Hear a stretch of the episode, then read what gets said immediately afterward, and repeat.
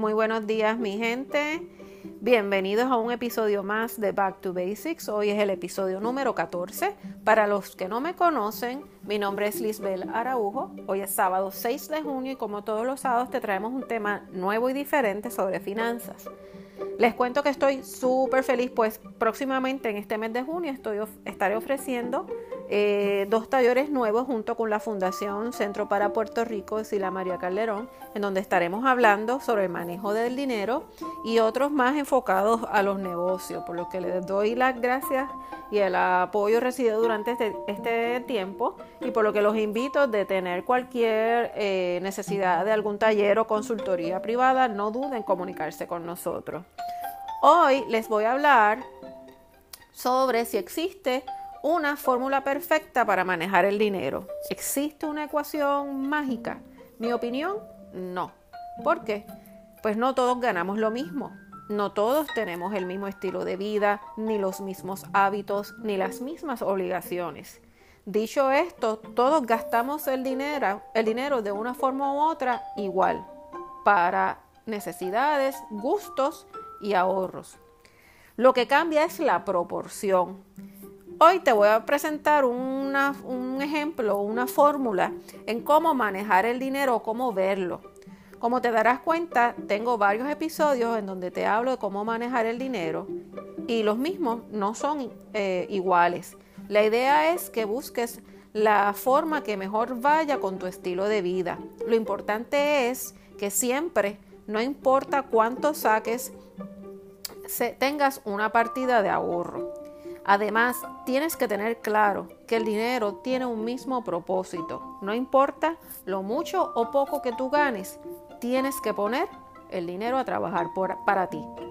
Dicho esto, te presento esta forma de ver el dinero, de cómo manejarlo, y es 50, 30, 20. ¿Y qué significa eso? 50% necesidades, 30% gustos y 20% ahorros y reducción de deudas. ¿Y cómo es esto? Pues vamos a verlo en dólares y centavos. Vamos a imaginarnos que a tu casa llega 3 mil dólares mensuales. Esto es neto de contribuciones. ¿Qué significa esto? Después que te quitaron el dinero de Hacienda, de Seguro Social, te quedaste con una cantidad neta. Vamos a decir que son esos 3 mil. Eso quiere decir que el 50%, que es el de las necesidades, 1.500 de esos 3.000 lo vas a utilizar para cubrir tu techo, transportación, comida, utilidades. Quizás también tendrás ahí el plan médico. Recuerda que tus necesidades van a cambiar según tus tu, necesidades, tu estilo de vida. Quizás no tengas transportación. Pero en este 50%, pues obviamente vas a poner lo básico tus gustos. Tus gustos se van a convertir en el 30% de tus 3 mil dólares mensuales. Quiere decir que tendrías 900 dólares para, tu para tus gustos. ¿Y qué significa esto? Irte a comer fuera, viajar, irte de shopping, hobbies. ¿Viste que no, estoy, no te estoy dejando tan chabón? 30% no está mal cuando lo pones en dólares y centavos. 20% ahorros y deudas. O sea, de esos 3.600 los debes de utilizar para ahorrar y para reducir deudas. No tienes deudas, fantástico. Pones los 600 completos para ahorro. ¿Tienes deudas? Pues entonces pon 300, que es el 10% de, los, de tu salario, que eso es otro tema que ya hemos hablado anteriormente lo pones de para ahorrar y los otros 300 es para abonando adicional al pago mínimo a tus deudas.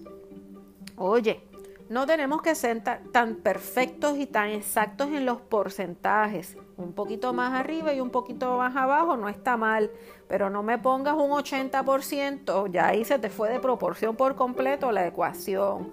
Así que la diferencia debe ser bastante lo más cercano posible a estos tres números.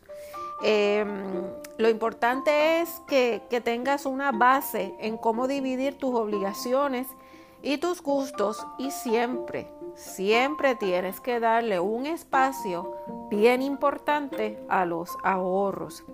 Por ejemplo, en mi caso, yo estoy un poquito más arriba en las necesidades, pero estoy mucho más abajo en mis gustos.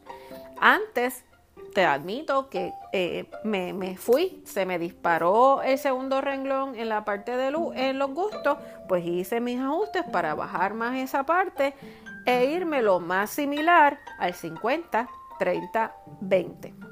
Si lo ves en esa fórmula y lo ves de esa forma, eh, quizás tienes que hacer menos ajustes de lo que tú pensabas. Así que no, no me veas tan tan, tan nazi cortando los gastos y los gustos para las personas. Siempre hay espacio para tus gustos. Así que te invito a que hagas el ejercicio. Recuerda, hoy es el mejor momento de tomar control de tus finanzas, tomar rienda sobre este asunto y prepararte para cualquier situación que ocurra. No hay nada mejor que tener paz mental con tus finanzas. Recuerda escucharnos todos los sábados en Back to Basics, ya sea en Spotify o en Google Podcast. Recuerda eh, seguirnos en las redes sociales, tanto en Instagram como Facebook, en Back to Basics. Y si necesitas alguna ayuda o consultoría, no dudes en comunicarte con nosotros. Eh, nos escuchamos el próximo sábado. Bye.